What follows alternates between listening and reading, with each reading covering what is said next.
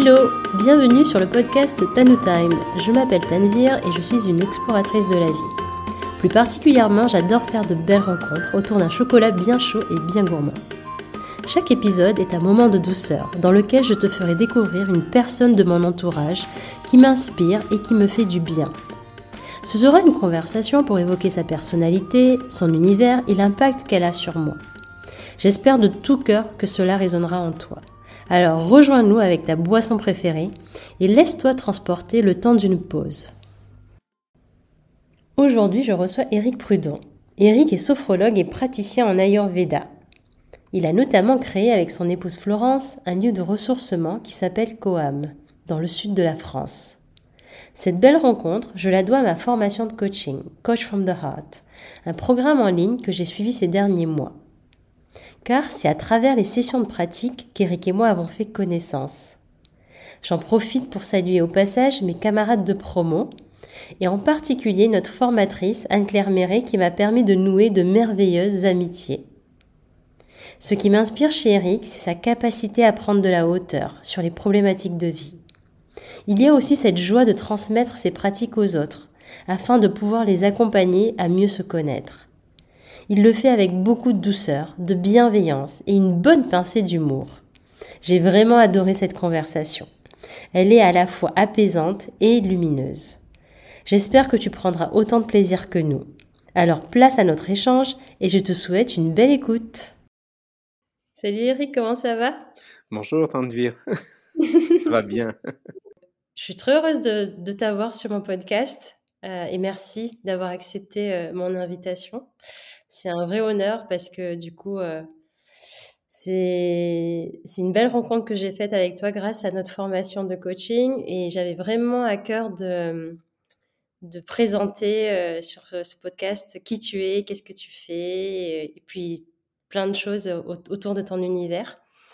Alors, pour la première fois, je suis à distance avec mon invité. Donc, je suis à Nantes et toi, tu es?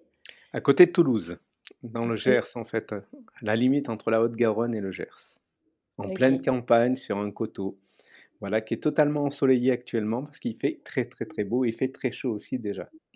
Ah oui, alors qu'ici il fait gris et froid.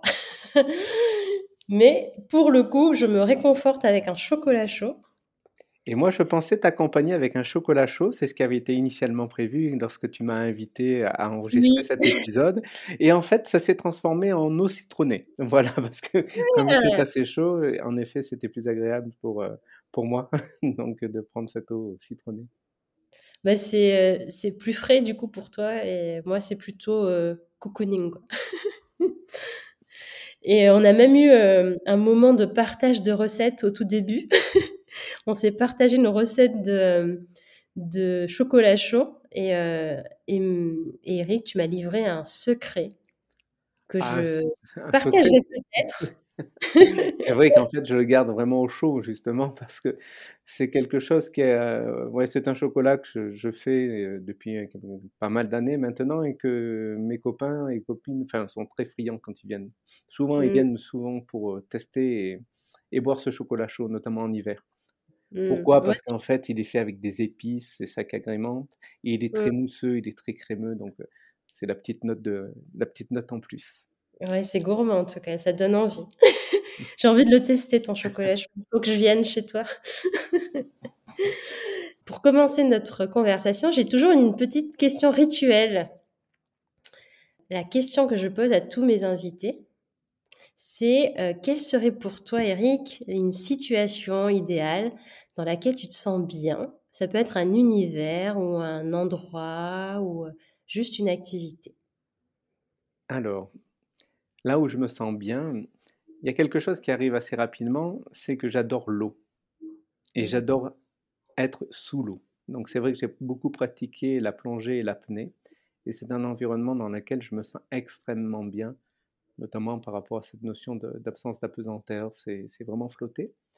Et il y a aussi des rituels que je m'accorde quotidiennement, ce sont les balades en forêt, puisque j'ai mmh la chance d'habiter à côté d'un bois.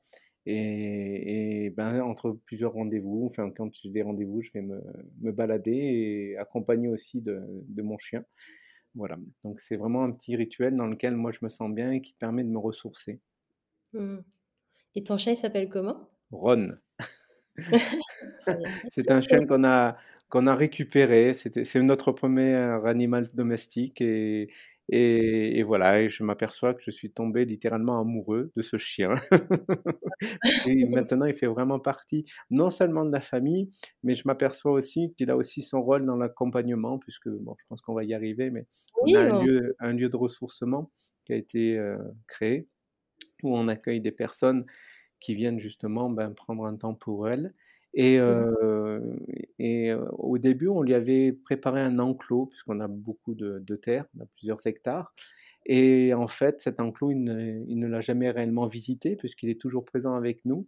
Et il a son rôle très actif dans l'accompagnement parce qu'il a cette sensibilité qui fait qu'il arrive aussi à à prendre soin des personnes qui viennent, notamment quand elles sont en séjour et ça, ce Mmh. sont des choses qu'on a pu observer et qui nous ont été relatées par, bah, dans le cadre de l'accompagnement. Parce que je me souviens d'une personne qui venait de Paris pour passer quelques jours ici et en fait, tous les matins, parce qu'elle se levait très tôt, elle était accompagnée de Ron justement et en fon fonction de ce qu'il était en train de vivre, et ben, ça lui relatait en fait une partie de sa vie et le Mmh. premier exemple, c'était qu'à un moment donné, le Ron s'était évertué à essayer d'arracher un un bout de bois, heu, sur un arbuste et en fait, il n'y était pas arrivé et en fait, la personne, ça lui a fait penser à sa vie qu'elle avait du mal à lâcher et voilà et Mmh. pendant toute la semaine, tous les jours, en fait, on réfléchissait ou en tout cas, on travaillait avec une thématique qui avait été, heu, vécue, heu, dans sa relation avec le chien le matin donc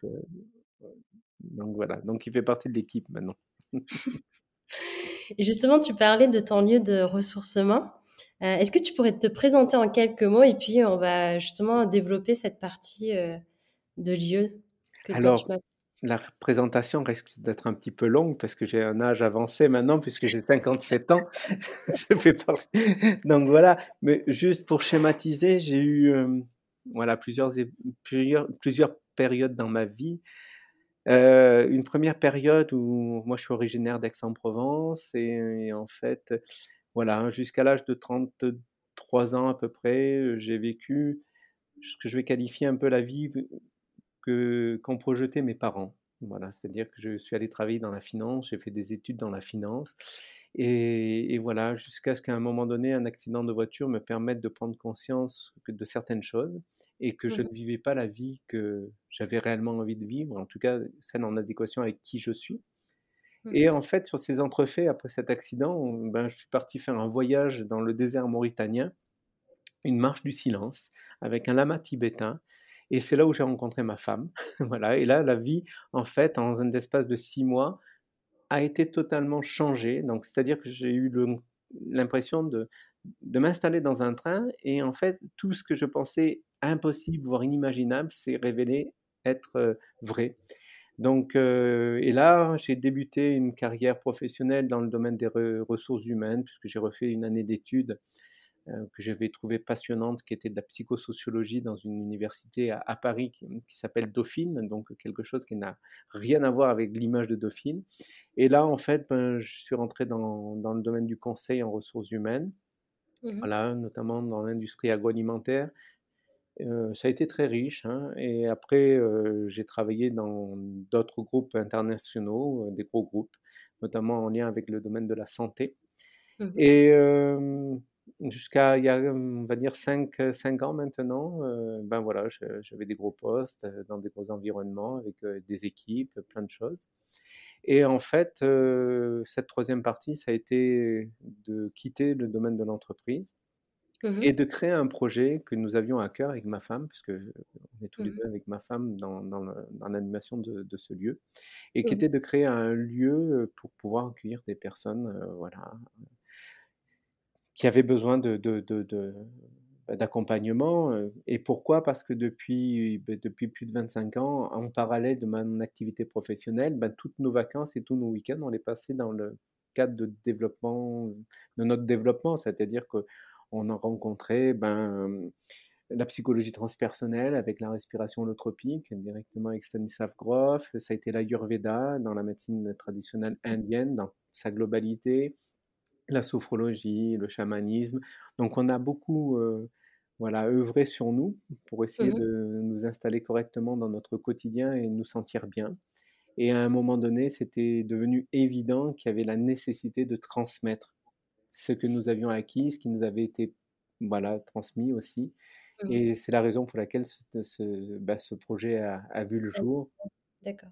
Mmh. Et voilà. Et, et euh, ça s'est fait, euh, tu disais c'était une évidence, mais comment tu as, as, vécu ce, ce, cette transition entre le salariat et la vie euh, d'indépendant, euh, de, en tout cas d'entrepreneur avec ta femme? Comment ça s'est fait euh, Est-ce que il y a eu des moments challengeants ou est-ce que c'était assez progressif et tout s'est tout s'est aligné? Alors, c'est une question intéressante parce que moi, ça s'est fait en plusieurs, en plusieurs étapes. Mmh En fait, la première étape, euh, elle a eu lieu en 2011. Euh, j'ai eu l'occasion de, de, quitter un, voilà, une, grosse, une grosse société. Et en fait, euh, j'avais déjà cette volonté, j'avais déjà pas mal de, de, cheminement.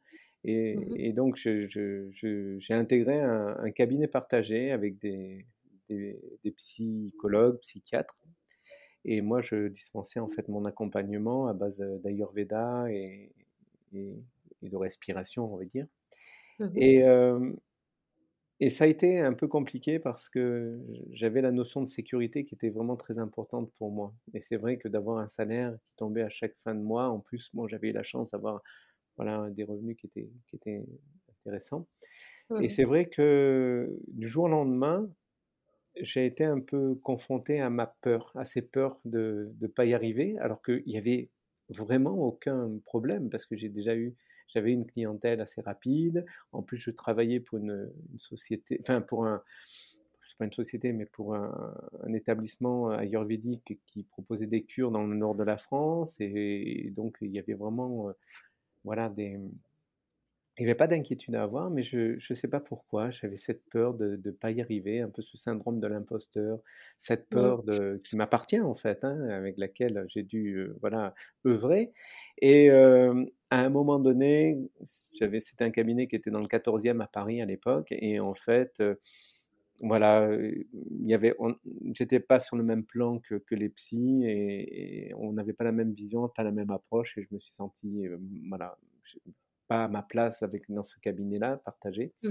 Et en fait, le fait de, de prendre la décision de, de, me retirer de ce, de ce lieu, en fait, m'a confronté à, à, à la, la, difficulté qui était de dire, tiens, pour avoir un cabinet, par exemple à Paris, avec une salle de soins, parce que je pratiquais aussi des soins et des massages, et c'était un certain niveau de, de, de, financier. Et là, je me suis dit, oh là là, mais ça va pas être possible parce que c'est pas comme ça que je voyais le métier à l'époque. C'est-à-dire que j'avais plutôt envie de transmettre ce qui m'avait été proposé, mais je voulais pas le rendre financièrement. En fait, c'était juste une peur. Et là, sur ces entrefaits, j'ai un, un, collègue qui m'a reproposé de, de, prendre un poste de, de RH dans un, un, labo. Et donc, je suis reparti pendant quelques années euh, dans ce domaine de salarié. Et, et, et dix ans plus tard, ben, je me suis aperçu que j'étais vraiment en décalage entre mes valeurs euh, et ce qui était proposé dans le domaine de l'entreprise, dans le monde de l'entreprise. Et là, Mmh. en fait, j'ai pris l'option de, voilà, de, de créer ce, ce, projet. Ce qui est intéressant avec ce que tu racontes, euh, Eric, c'est qu'on a le droit de, faire des allers-retours un peu, euh, d'aller chercher euh, nos peurs à travers d'une activité, un side project un peu. Et ensuite, si on se sent pas prêt, on peut toujours revenir au salariat pour bah, vérifier quelque part est-ce que j'étais pas si bien que ça finalement dans le salariat? Et puis au final au bout de dix ans tu te dis mais non c'est pas du tout ce que je veux et, et c'est pas les valeurs que je prône et donc c'est intéressant aussi de je pense de partager ça avec notre euh, nos auditrices et nos auditeurs que c'est ok aussi de s'autoriser de faire des allers-retours t'en penses quoi? Ben, je, moi je partage je crois que la vie est faite d'expériences en fait et Mmh. euh, il y a des moments, ben, il y a nécessité de se confronter à, à certaines choses qui nous appartiennent et peut-être ben, de se dire, ben, là pour le moment, je ne suis pas encore prêt. Mmh. Et, et, voilà, ça a été moi mon mot d'ordre, c'est-à-dire que je ne me suis pas senti prêt. Et, Et donc j'ai repris quelque chose qui m'a remis en sécurité pendant un moment, tout en sachant que en parallèle, on a quitté Paris. Enfin, il y a eu des choses qui sont opérées. C'était beaucoup plus large que Mmh. ça, mais en tout cas, c'était important pour moi de, de reprendre une activité dans laquelle, voilà, j'étais tranquille. Et, euh, et quand je l'ai ressenti, je me suis dit, ouais, mais là, vraiment, ça pousse toujours comme ça, cette idée. Et, et voilà, je le retente avec pas la même maturité, pas la même énergie. Il y a des Mmh. moments qui sont encore pas simples, il y a des doutes qui se créent, même si euh, ben, j'ai essayé de border au maximum pour être tranquille. Il y a Mmh. toujours ce mental qui vient agiter un petit peu en disant Ouloulou, est-ce que tu as fait le bon choix? Est-ce que tu es sûr que tu vas y arriver? Enfin voilà, bah, ça, ça m'appartient. Et donc, euh, ben voilà, c'est intéressant aussi le- bah, d'observer ça, ce fonctionnement, et peut-être de le remettre en perspective avec tout ce qui est engagé, tout, tout- tout- tout aussi le côté positif que ça, ça procure que de pouvoir faire quelque chose que, que j'aime. Et ça, c'est Mmh. vraiment important. Et de relativiser et de se dire, Mmh. ben voilà, pour le moment, c'est comme ça. Et Mmh. voilà. Et d'être indulgent aussi, avec soi. Est-ce que tu aurais, des conseils pour, à pour aller, hem, challenger ce mental qui nous qui est tout le temps présent, qui est tout le temps là à nous rappeler nos peurs? Comment toi tu as fait dans dans ton expérience, pour, revenir un peu plus dans tes, tes intuitions, plus dans tes élans du cœur? C'est un long cheminement, en tout cas. Et Pas précis. c'est un long cheminement. Mais c'est vrai que euh, moi, il y a quelque chose, je- vais y aller hein, peut-être par des détours hein, pour répondre à cette question. Euh, moi, ce qui m'a toujours intéressé, c'était la souffrance. Voilà, pourquoi, pourquoi autant de souffrance et pourquoi souffrir euh, alors qu'on a quand même beaucoup de choses à disposition? Et quand je me suis intéressé à cela, je me suis aperçu que on avait un fonctionnement psychique qui faisait que souvent, on réalisait des expériences et que ces expériences nous amenaient à vivre des hauts et des bas. Mmh Et mh. dans ces bas, il y a la souffrance. Et donc, j'ai voulu creuser un peu plus. Et je me suis aperçu que souvent, c'était ce qu'on appelle l'ego qui avait cette fonction de vouloir faire des expériences en fonction de, ses, de son référentiel de conditionnement, c'est-à-dire que quand on est, ben, en fait, on a une nature qui peut être équilibrée, mais peut, au fur et à mesure, entre ben, l'éducation, les parents, le lieu où on se trouve, ben, il y a peut-être des choses dans lesquelles on aurait voulu exprimer qui on est de manière différente, mais on a été contraint de le faire par, en contre-nature. euh, voilà. Et je me suis aperçu de ça et de cette notion de dualité, de oui, ça, ça c'est bien, ah maintenant ça c'est pas bien, ça c'est bien, c'est pas bien. Et euh, bah, l'idée, c'était d'aller regarder un petit peu comment je fonctionnais, en tout cas comment mon mental fonctionnait, quelles lunettes, quelle paire de lunettes j'avais pour regarder le monde. Et en fonction de ça, de m'apercevoir que cette paire de lunettes, elle n'était qu'un prisme par rapport à la réalité de ce qui est possible. Mmh. Et que souvent, bah, j'allais plutôt là où j'étais à peu près à l'aise, là où j'étais confortable, et que j'évitais tout le temps d'aller vers mon inconfort. Et Mmh. pourtant, la vie m'amenait souvent vers cet inconfort. Et cet inconfort me menait vers de la souffrance. Donc c'était, voilà, comment ça se passe dans mon psychisme pour, ouais, pour regarder ce monde-là de cette façon-là, et qu'est-ce que je pourrais mettre en œuvre de façon différente. Mmh. Et le trop plein de pensées, l'hyperactivité du mental, ben, j'ai commencé avec la respiration à essayer de, de calmer le flot, de ralentir. Parce que Mmh. quand il y a une émotion qui survient, ben, elle me prend, elle m'emmène. Et c'est vrai que le fait de ralentir, d'essayer de réguler son système nerveux, euh, ben, ça a quand même une importance. Et à partir de là, d'observer la façon dont je me comportais, quel type de pensée j'avais. euh, en fonction de quelle chose, et essayer de voir euh, en ralentissant, d'observer ses pensées, ses paroles, ses actions, et de les Mmh. remplacer éventuellement par quelque chose qui est plus juste, en tout cas, et qui correspond plus à notre nature profonde. Et c'est comme ça, par le biais de, de, de, ben de, pas mal de pratiques, que j'ai réussi à essayer d'observer comment je fonctionnais et à me désidentifier en fait de l'ego, c'est-à-dire de, ce petit personnage qui est là et qui veut vivre une vie comme il l'entend, mais en, en voulant que ça se fasse comme lui il a envie. Mmh. Et tu aurais pas un si j'ai été très clair, en fait. si, si, heu, du coup, c'est cette, heu, ce travail de prise de recul qui qui t'a permis de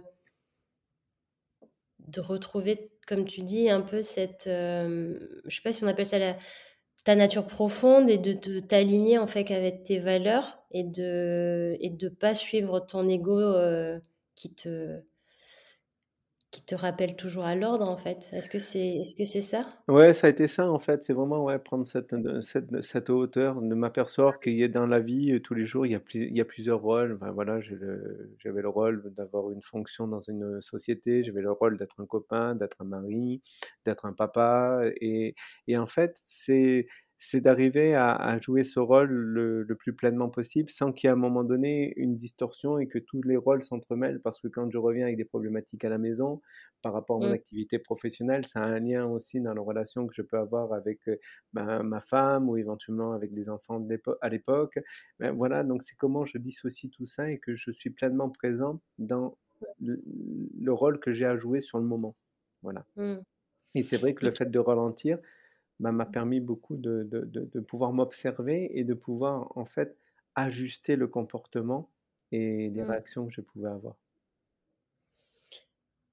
et concrètement, heu, ralentir, si tu avais un conseil, heu, pour quelqu'un qui est trop dans le mental, toi qui es sophrologue, qu'est-ce que tu donnerais comme conseil, heu, pratico-pratique?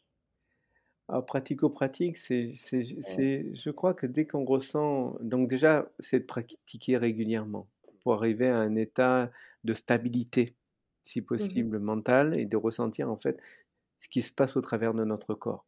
Pourquoi? Parce mmh que le corps en fait est un superbe outil qu'on a plutôt tendance à occulter, puisque c'est surtout le mental qui fonctionne et souvent, ben, on se crée des histoires en fonction de notre référentiel. Et c'est vrai qu'à un moment donné, essayer de ralentir, ça va passer par trouver des moments de calme. Peut-être que ça peut être la méditation, des exercices de respiration, aller marcher dans la nature, heu, épeindre. En fait, faire des choses qui nous nourrissent, dans lesquelles on n'a plus cette notion d'espace-temps. Voilà, mmh, vraiment re se retrouver, se recentrer et quand on arrive à à créer un petit peu d'espace, c'est là où on peut avoir éventuellement la capacité à observer comment on fonctionne. Voilà. mmh, Quand on est dans le mental et en pleine crise émotionnelle, il n'y a pas de possibilité de s'arrêter. C'est comme un, un TGV qui roule à 300 km/h. Euh, si à un moment donné, il doit prendre un virage euh, à 90 degrés, il a nécessité de ralentir pour pouvoir le prendre, sinon il va dérailler. Ben, pour nous, mmh, c'est un petit peu la même chose. C'est mmh, comment je mets en œuvre certains, certaines pratiques qui déjà me permettent de rester plus ou moins tranquille et qui créent un petit peu d'espace pour observer qui me permettent de prendre de la hauteur par rapport à la façon dont je fonctionne et à mmh partir de là, je peux peut-être agir différemment et en tout cas comprendre ce qui est en train de se produire quand, il y a quelque chose qui dans lequel je il y a une réaction qui se crée. mmh. Donc vraiment, la respiration pour moi est essentielle, réguler son système nerveux, c'est une base et à partir de là, vraiment, voilà, observer aussi comment on fonctionne, comment le mental fonctionne, quelles sont les pensées, de quelle nature elles sont, mmh, Voilà, est-ce qu'elles sont positives, négatives? Ça, ce sont des éléments qui peuvent donner beaucoup de de repères pour pouvoir, heu, entrer dans une démarche de de connaissance intérieure et d'aller vers mmh. qui on est réellement. Ouais, j'ai j'aime beaucoup ton conseil, heu, moi-même, enfin, il y a des moments où je suis beaucoup dans le mental et je me rends compte à quel point, le ralentissement est salvateur parce que ça ça permet juste de de créer de l'espace, comme tu disais et on oublie, en fait, à quel point c'est nécessaire de prendre ce temps-là ou de faire des activités où on est un peu plus, ancré. Hem, avec soi et ça, c'est un super conseil. Merci beaucoup Eric pour, heu, pour ça.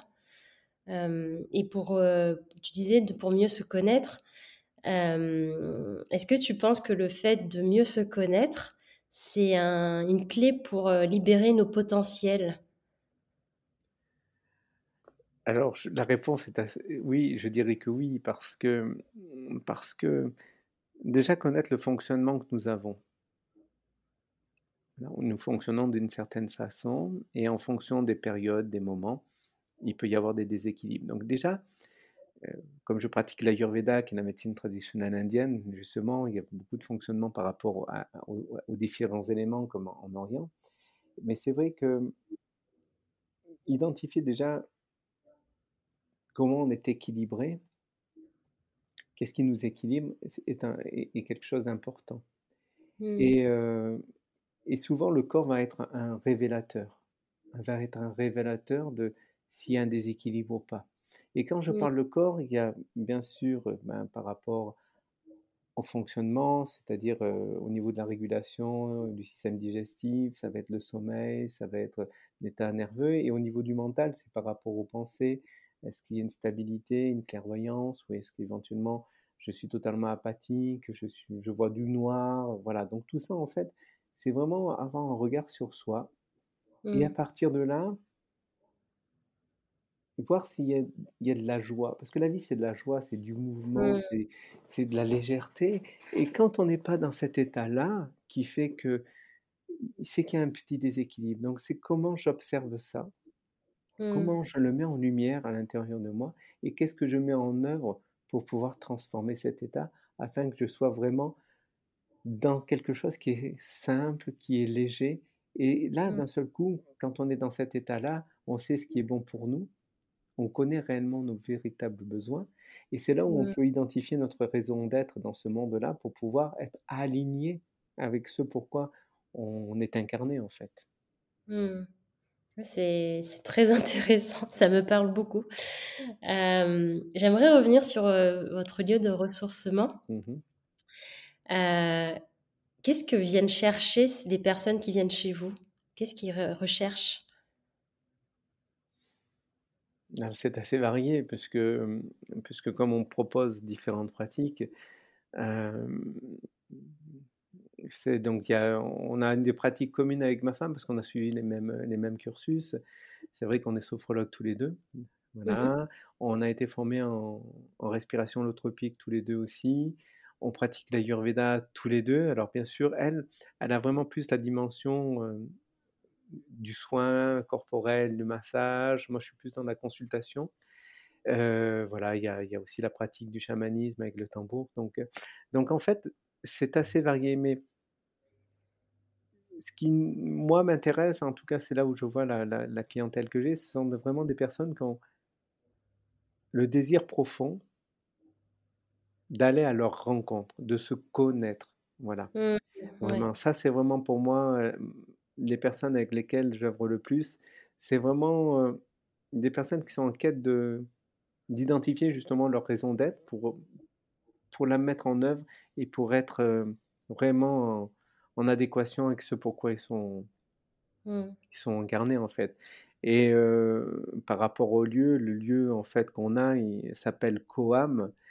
Koam, en fait, en sanskrit, ça veut dire qui suis-je. Voilà. Donc, ça peut dénoter un petit peu l'idée dans laquelle on, pratique. C'est vraiment aller à la rencontre de l'être, voilà, profond, et, et, aller vers cette notion de simplicité, simplicité heureuse. C'est comme un peu la sobriété heureuse de, de, Pierre Rabhi. C'est vraiment, voilà, choisir le mode de vie que j'ai pour être vraiment aligné avec mes propres valeurs les plus profondes. Mmh. Donc, euh, mmh. Donc, les gens viennent vous voir pour mieux se connaître. Ouais, essentiellement. Euh, mmh. euh, ouais, c'est chouette et c'est même, enfin, même fondamental de mieux se connaître.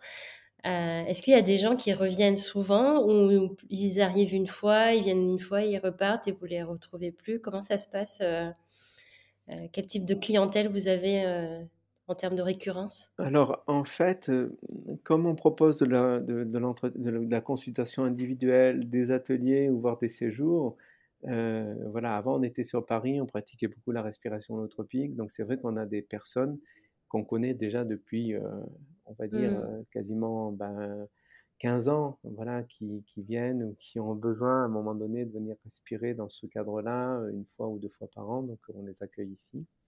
Mmh. Après, en consultation individuelle, ça va être varié. Pourquoi? Parce que ce que je constate, hein, c'est que il y a souvent de temps en temps des personnes qui viennent en pensant qu'avec un rendez-vous, tout va être terminé, qui vont régler tous leurs problèmes, même si ce sont des problèmes qui datent depuis plusieurs années. Ou mmh. c'est parce que l'Ayurveda, on en a entendu parler, on pense que voilà, en changeant ou en mettant une routine, tout va se transformer. Donc, il y a des personnes avec lesquelles, ben, il y a, voilà, il y a une rencontre, voire 2, mais ça ne va pas au-delà, hein, ça ça arrive. Et après, il y a des personnes avec lesquelles il y a vraiment quelque chose qui s'engage parce que parce qu'il y a la confiance qui est là. Que l'idée aussi, c'est de rendre les personnes autonomes quand elles viennent, c'est-à-dire qu'elles puissent pratiquer. C'est-à-dire que moi, je ne sais pas ce qui est bon pour les personnes. C'est déjà compliqué de savoir ce qui est bon pour moi. Donc je ne peux pas me permettre de savoir, et d'imaginer ce que les ce qui est bon pour les autres. Donc toutes les méthodes et toutes les pratiques qui sont proposées sont non inductives. C'est-à-dire, c'est de proposer un cadre dans lequel, la personne va pouvoir se déposer, se sentir en confiance et à partir de là, et ben, cheminer ou gradiner, hein, gradiner, c'est monter des gradins dans un stade, par exemple, pour que justement, elle puisse aller elle-même se confronter à ce qui est ce qui est juste pour elle et trouver ses propres ressources. C'est pour ça que les différentes pratiques, quand on les on les on les juxtapose ou on les propose en fonction de là où en est la personne, c'est qu'elle va identifier peut-être des potentialités insoupçonnées, des ressources qu'elle n'avait pas imaginées et qu'elle va peut-être révéler pour pouvoir les mettre, au monde dans son quotidien. Et c'est ça que je trouve beau en fait dans cette métamorphose, c'est de proposer, ben, plein de choses en fonction de là où en est la personne et qu'elle va aller expérimenter. Mais en tout cas qu'elle soit autonome dans sa démarche et que et qu'éventuellement, bah, si à un moment donné, ben, elle a craqué parce qu'elle a pas pratiqué ou quoi que ce soit, et ben, elle a toujours le moyen de revenir et de reprendre ce qui a été proposé et de le remettre en place. Et ce que je constate, c'est que les progrès vont très, très, très vite. Et quand la personne a juste tiré le bon fil de laine qui permette de nou dénouer la difficulté ou la problématique qu'elle est dans laquelle elle est, et ben, c'est rapide. Alors bien sûr, il y a des petits moments où on peut donner des clés de lecture qui permettent d'aller un peu plus vite, avec le rôle des émotions, le mental, le corps et l'âme. Il y a une image que j'adore moi, qui est l'image d'une calèche qui est dirigée par des chevaux. Les chevaux, ce sont les émotions, la calèche, c'est le corps, le cocher qui va diriger, heu, cette calèche, c'est le mental. Et à l'intérieur, le passager, c'est l'âme, enfin notre être profond. Et c'est vrai qu'à un moment donné, de par cette image, identifier qui est à la manœuvre dans notre quotidien, bah, ça permet d'observer là où on en est et peut-être de se dire: «Bah, tiens là, il y a peut-être nécessité que l'âme puisse donner une direction» et quand elle donne la direction au cocher, le cocher sait où il va aller, donc il se met dans il met la calèche dans le bon sens, que les émotions en fait, elles vont être maîtrisées. Et qu'en même temps, ça va pouvoir prendre soin du corps. Parce qu'on va pas prendre des routes caillouteuses où les chevaux ne vont pas s'emballer et se se fracasser dans un ravin. Donc c'est ça en fait, moi j'aime beaucoup cette image qui permet à un moment donné de de positionner en fait, heu, où on où on en est et d'observer comment ça fonctionne. Et à partir de là, ben, c'est qui qui est à la manœuvre à l'intérieur de moi? Est-ce que ce sont mes émotions? Voilà, qui s'expriment et que je peux pas contrôler? Est-ce que c'est mon mental qui est en fait, lui agit, mais en fonction de ce qu'il pense être juste, alors qu'il n'a qu'une partie de de la réalité dans son dans son référentiel? Ou est-ce Mmh. que c'est notre corps qui s'exprime et qui permet à l'âme de pouvoir, donner la bonne, heu, direction? Voilà un petit peu le voilà le type d'outil qui peut être utilisé. C'est une belle image. Moi, je suis partie dans la visualisation, heu, de la calèche, heu, avec les chevaux, le cocher et le passager. Je me rappelle que tu aimais bien raconter les histoires et là, c'est parfait. Je pense que tu nous as embarqués dans cette métaphore. Voilà, mais qui est qui est qui est vraiment importante parce que Ouais. pour moi, elle représente réellement le la vie en fait, de la façon dont on le vit.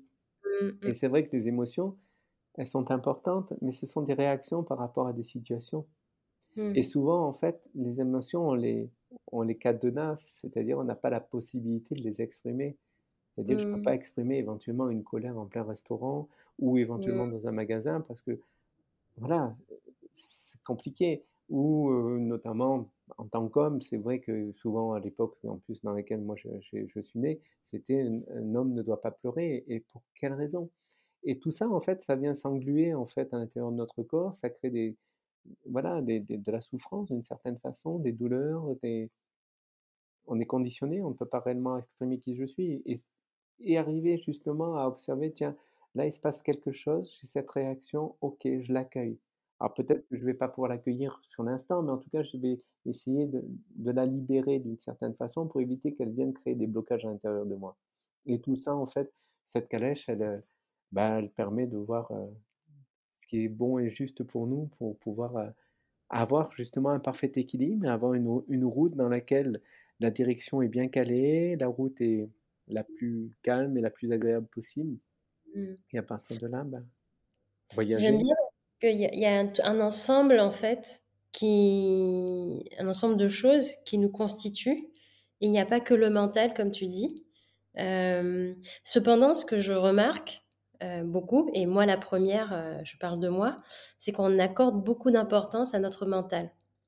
Beaucoup, surtout dans notre société, en général, je trouve et je et je me demandais, peut-être que tu as une réponse ou pas, mais pourquoi penses-tu qu'on a on a du mal à se détacher de ce mental, hem, dans cette, heu, dans cette vie, heu, qui est la nôtre, assez, effrénée avec un rythme assez effréné? Qu'est-ce que tu penses? Pour pourquoi on est à ce on est arrivé à cette, à ce stade-là? En fait, le mental est important. Si on prend un Mmh. peu l'approche orientale, le mental est important, ça nous permet d'être incarnés. Voilà, sans mental, on ne peut pas fonctionner. Donc heu, donc voilà, après c'est comment il est à sa place, c'est-à-dire qu'en fait, le mental a vocation à nous servir. Mmh mh. C'est pas lui qui c'est pas à lui de prendre le le le le monopole et et la direction de de qui on est et c'est Mmh. ça qui est intéressant, c'est que comment mettre à notre service le mental et non pas l'inverse? J'avais un enseignant spirituel qui nous disait que c'était un sans domicile fixe qui avait pris les clés de la maison. Et c'est un peu cette image, c'est-à-dire que le mental, quand il dirige, en fait, comme il est très, très limité, que lui, il pense que, ben, voilà, la limite, c'est notre corps, c'est qu'on est dissocié, qu'il il a il a il a appris. Et en fait, il il s'est structuré en fonction d'une vision du monde qui est la sienne. Et en fait, ben, on s'aperçoit que que peut-être il y a des choses qui qui sont différentes et qui qu'on ne peut pas imaginer. Je vais Mmh. prendre, heu, éventuellement un exemple pour illustrer ça. C'est que, à certains moments, on pense qu'une situation ne peut pas être, possible. J'ai l'exemple d'une personne qui, en fait, voulait réaliser un stage, mais qui avait vraiment pas d'argent. Voilà Mmh. et pourtant ce stage pour elle, à ce moment-là, était vital. C'était vraiment important par rapport à ce qu'elle traversait et en fait elle était proche de d'annuler, de ne pas pouvoir le faire et 2 jours avant le début du stage, elle a reçu sur son compte la somme exacte du stage, mais vraiment, c'est réel, hein, je je c'est pas, Waouh! c'est pas une création et en fait, ce qu'elle a reçu sur son compte provenait des remboursements d'une note de frais d'un homonyme qui avait quitté la société. Est-ce que Mmh. ça, notre mental peut l'envisager? Je pense que non et c'est la Mmh. raison pour laquelle quand, heu, on arrive à se reconnecter à qui on est au plus profond de nous-mêmes et qu'on laisse ouvert le champ des possibles et ben, on attire aussi des choses qui peuvent paraître totalement, heu, incroyables. Ouais, ouais. Et et et bon, moi j'ai une conception, mais je veux bien la partager là parce que j'ai eh, aujourd'hui je pense l'avoir éprouvé et et expérimenté. C'est que, même si ça va être choquant ce que je vais dire, mais d'une certaine façon, la vie nous aime et nous protège et elle répond à toutes nos attentes. Mmh. Cependant, soyons clairs sur ce qu'on attend et ce qu'on demande. Moi, je me souviens, j'ai toujours voulu, alors que j'étais à Annecy à un moment donné de ma carrière professionnelle et quand j'étais un peu plus jeune, j'ai toujours voulu retourner en bord de mer. Voilà, c'était ma demande, c'est: «Ah, j'ai envie de retravailler en bord de mer» et ben, pendant 2 ans et demi, j'ai eu une mission qui s'est déroulée à Calais. C'était pas la mer que j'avais prévue. Parce que moi, c'était la Méditerranée. Je pensais qu'il n'y en avait qu'une de mer. C'était la Méditerranée. Et je me suis retrouvé en bord de Manche. Donc voilà, c'est juste, soyons très très clairs avec ce qu'on souhaite, ce, qu'on a, ce à quoi on aspire. Et, et y croire, en fait.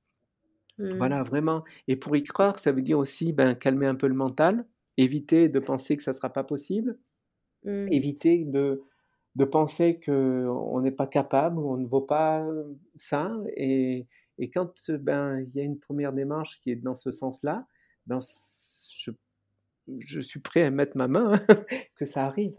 Ça arrive. Et oui.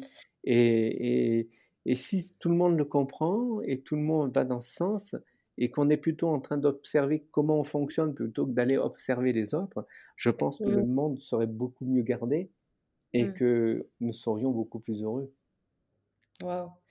Et eh ben, waouh, c'est. ça, ça, ça, me touche beaucoup tout ce que tu viens de raconter. Euh, c'est important de savoir où on veut aller, comme tu dis. Et c'est là où on met notre, notre mental à notre service aussi, pour clarifier notre. Mais de redescendre dans notre corps, dans nos émotions, pour aussi ressentir ce qu'on veut dans cette prochaine vie.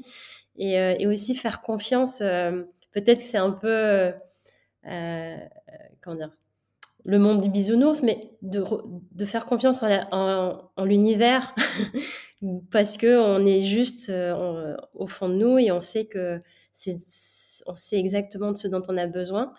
Et même s'il y a des moments comme tu as raconté, moi ça m'a beaucoup touché cette histoire de cette euh, personne qui cherchait un stage euh, c'est, des choses qu'on n'imagine pas arriver et pourtant si on fait confiance, on lâche un peu prise et moi, pour moi, c'est très compliqué de faire ça. Mais en tout cas, euh, de s'entraîner à lâcher prise, ça permet de créer des belles opportunités euh, auxquelles on ne s'attendait pas, en fait. Et ça, euh, c'est même magique, je crois. Oui, je pense que tu as raison. C'est vraiment essayer de, voilà, de, de vraiment de, de revenir à, à ce qu'on ressent et, et, de l'appeler du plus profond. Quoi. Et la notion de lâcher prise, c'est très compliqué parce que c'est facile à dire, mais il y a tout un process en fait. C'est pareil, quand on identifie une difficulté, on peut s'apercevoir que ben oui, on peut avoir compris qu'il y avait une difficulté. C'est pas pour ça mmh. qu'elle va pas s'exprimer. Après, il faut mmh. l'intégrer, donc c'est pour ça qu'il y a des temps de pratique qui sont importants, et après l'assimiler pour qu'à un moment donné, mais quand ça se représente à nous, mais quelle que soit la forme, il n'y ait pas de réaction. Donc tout ça, en mmh. fait, je trouve que c'est c'est passionnant. Moi, j'adore. C'est moi, c'est ce qui fait qu'aujourd'hui, je pratique cette activité. C'est que, en mmh. tout cas, ça m'a touché parce que moi, ça m'a parlé et que et quand je vois la métamorphose de là où j'étais et de comment je vivais avant, et avec les, cette souffrance, cette, cette, absence de sens euh, qui, qui, était mon moteur à un moment donné, parce que j'étais un petit peu un chat perdu, euh, euh, alors qu'il y avait une voiture avec ses, ses feux éclairés qui, qui, qui, était totalement perturbée. Et en fait, là, petit à petit, ben, les choses s'installent. Alors, je ne dis pas que c'est mmh. encore terminé, il y a encore plein de choses à mettre en œuvre, mais en tout cas, ouais, il y a beaucoup. Voilà, après, ça parle pas à tout le monde, et, et, et c'est comme ça.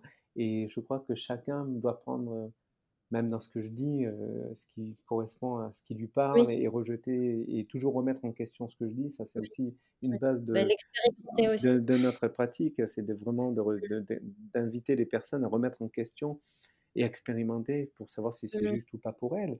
Mais en tout cas, mmh. ouais, c'est c'est passionnant. Quoi. Il y a un moment donné, il y a une, il y a une magie. Et, et, il y a des termes comme ça qu'on utilise, les magies de la vie, ou, où il y a des vieilles, il y a, des vieilles citations où, elles n'ont peut-être pas de sens à un moment donné, mais je m'aperçois qu'après coup, quand on les expérimente, elles ont du sens. Ouais. Il faut le vivre pour s'en rendre compte, en fait, c'est ça. Et, je peux dire que ben, les anciens, ils avaient déjà compris beaucoup de choses, et il y avait beaucoup de choses qui ont été qui sont passées de mmh. génération en génération, et qui permettent aussi de donner des, des orientations. Quoi. Là maintenant, on est mmh. dans un monde de l'information où il y en a beaucoup, beaucoup, beaucoup, donc c'est comment aussi on, voilà, on revient à qui on est. Mmh. On arrive déjà à bientôt la fin de notre épisode, mais j'ai encore quelques questions. Euh, moi, ce, qui, que j'aime bien chez toi, euh, c'est aussi euh, ton humour. tu fais beaucoup preuve d'humour, en tout cas dans nos, conversations qu'on a eues auparavant. Et, et, je sais que tu fais des ateliers clown. et je voulais te demander quels sont les bénéfices que tu, tu trouves à faire ces ateliers-là? Et est-ce que, et est-ce que tu l'intègres dans ta façon de transmettre? Alors, en fait, oui, moi j'ai eu, j'ai été intéressé par le, le travail du clown en fait. Alors le clown, c'est pas le travail, c'est pas le clown de cirque en fait, c'est vraiment le, plutôt le clown social ou ceux qui interviennent à l'hôpital. Et, et, mmh. déjà, moi j'ai trouvé ça passionnant pour moi parce qu'en fait, je trouve que par le biais du jeu, le jeu, l'amusement en fait, en tout cas, le, euh, on peut arriver à des limites qui nous appartiennent. Ça, ça m'a toujours interpellé. Euh, mmh. C'est toujours dur et difficile de dire ah tiens ouais là il y a un truc qui va pas dans ma vie. Euh, je vais aller, il va falloir que je comprenne. Voilà. Mais de temps en temps, en jouant ou en, vivant une expérience, on peut être confronté à cette limite.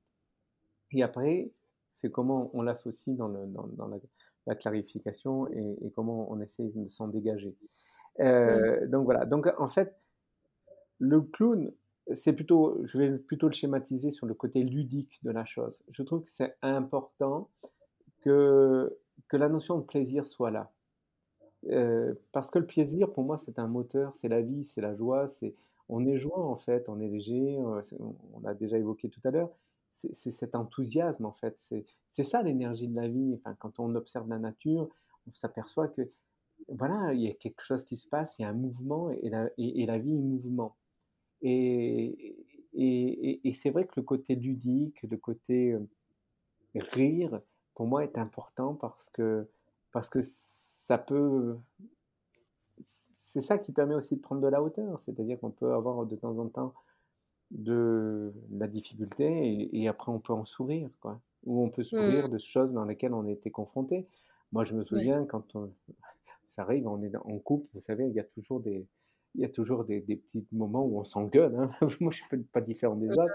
Et de temps en temps, quand on arrive à comprendre qui est-ce qui a pris la main, quand on voit que c'est l'émotion, par exemple, le cheval qui est en train de se, mettre en colère, parce que, et d'un seul coup, qu'on arrive à identifier sur le moment que c'est ce cheval-là qui est en train de s'exprimer chez les deux, ben, je m'aperçois mmh. que de temps en temps, à peine, même pas la, colère, et, enfin, l'engueulade est, est, encore en cours, qu'on peut commencer à exploser d'un grand rire. Mmh. Et, c'est vrai que ben, d'amener ça dans le travail de, de, recherche de soi, dans le biais des ateliers, ben, je trouve que c'est une force parce que parce que mmh. parce qu'en fait, ben, au fond nous, on est joyeux. C'est juste qu'on se met des, des carapaces, qu'on se met des rôles qui sont lourds à tenir. Mais au fond de nous, ben, qu'est-ce qu'on aime rire quoi? Et le rire, c'est la vie. Donc voilà, y aller par cette notion du plaisir, s'accorder le choix, le fait de retrouver son âme d'enfant, de jouer comme un enfant.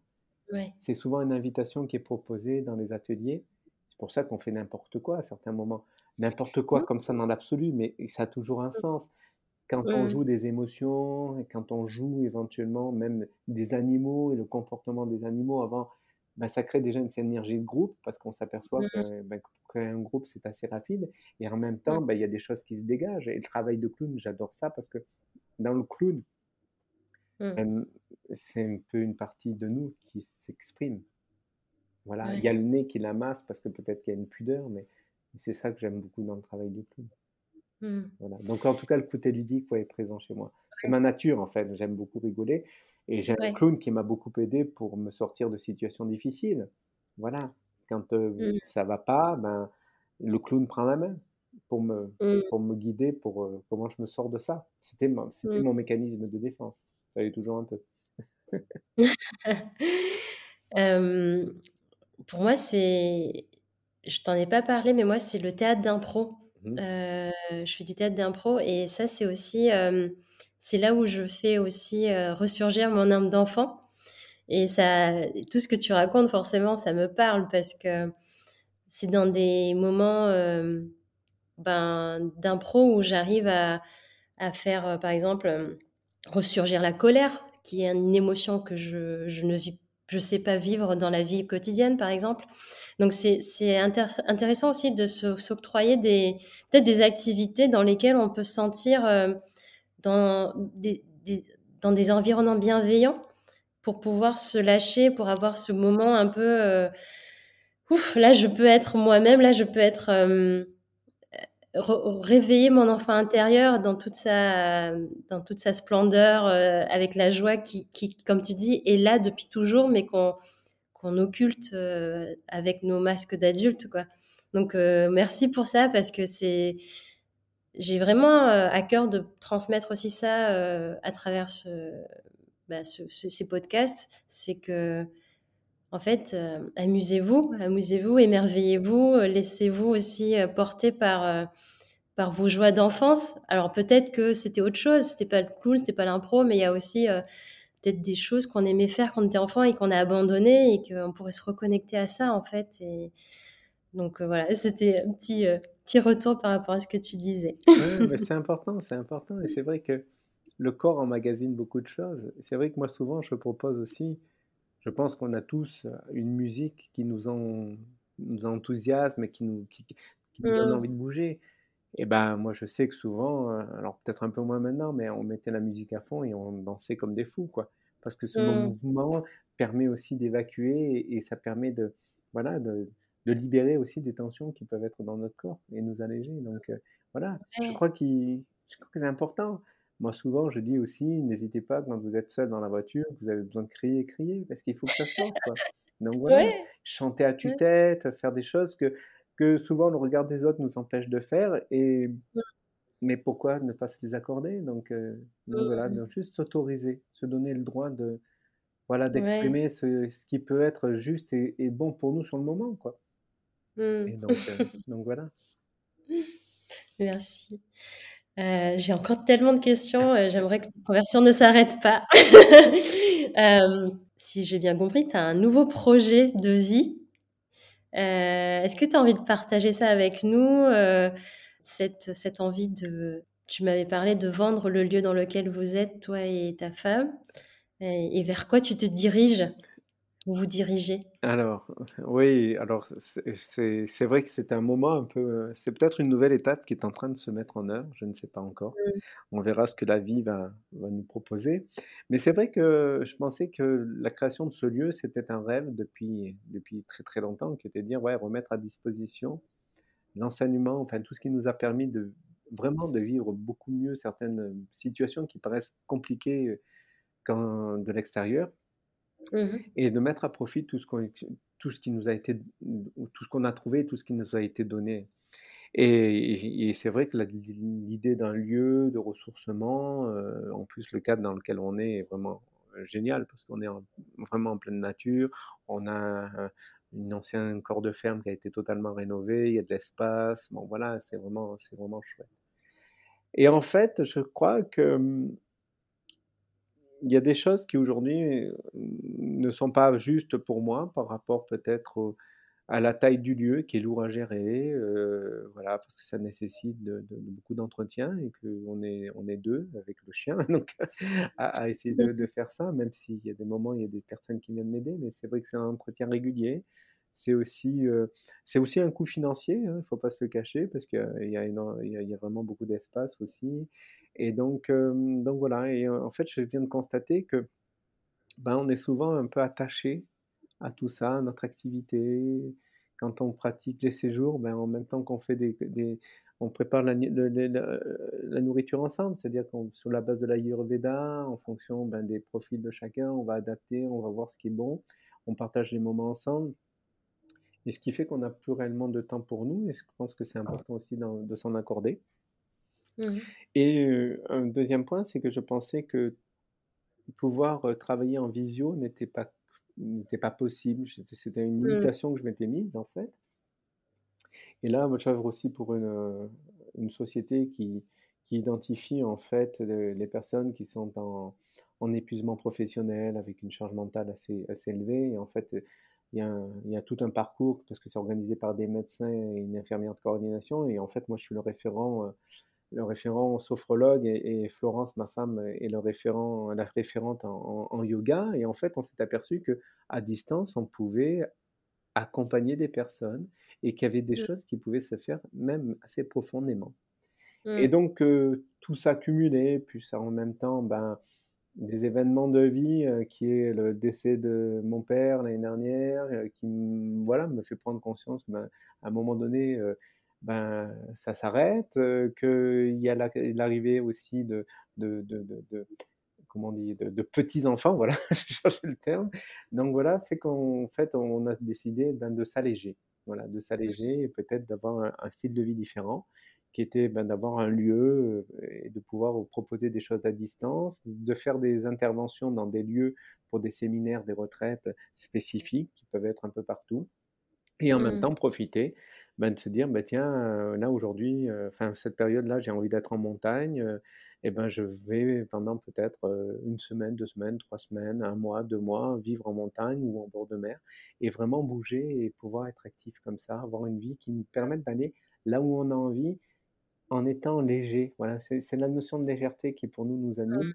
Donc, plus avoir beaucoup trop de, choses et vraiment être plus aller, vers cette notion de digital nomade, avec un lieu bien entendu de ressourcement qui serait notre maison au cas où, mais, Mmh. mais voilà.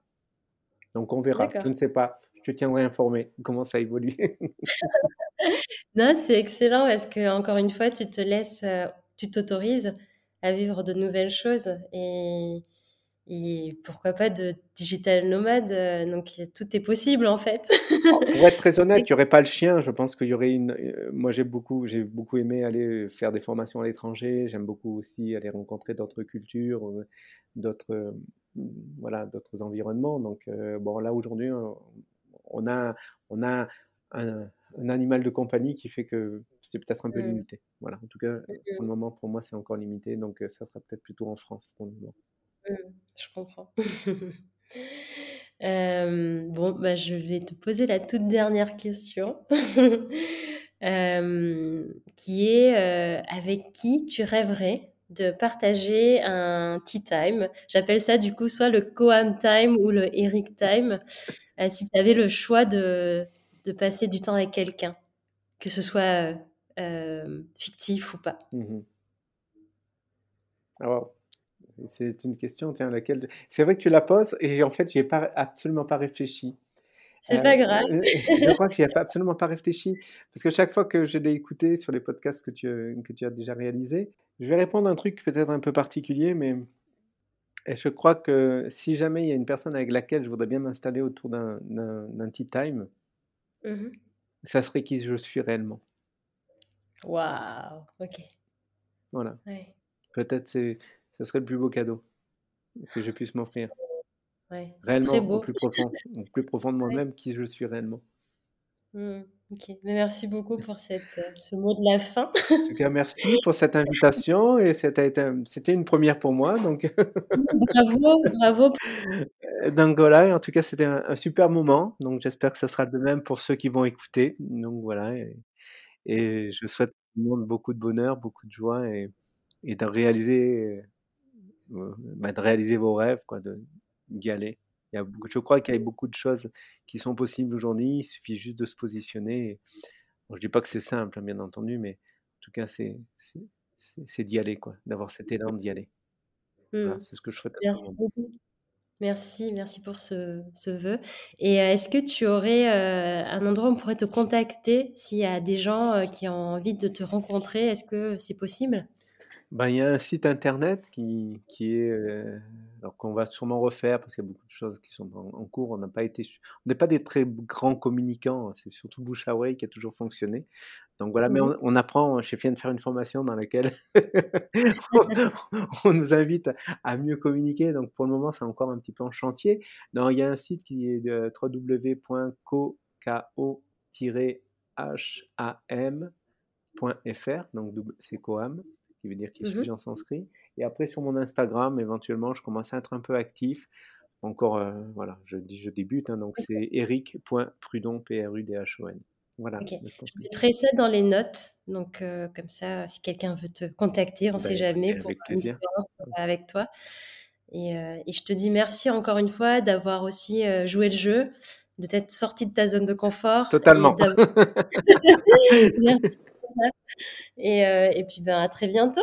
À très vite. Merci infiniment. Très belle journée. Au revoir. Ça y est, on arrive à la fin de cet épisode. J'espère sincèrement qu'il t'a plu et que tu as envie de le partager autour de toi. Si oui, tu peux noter mon podcast avec 5 étoiles sur la plateforme de ton choix, ça m'aiderait énormément. Je serais si heureuse de savoir que les joyeuses vibes de cette conversation se répandent et inspirent d'autres personnes. Alors merci de ton écoute et je te dis à très bientôt pour un nouveau Tanu Time.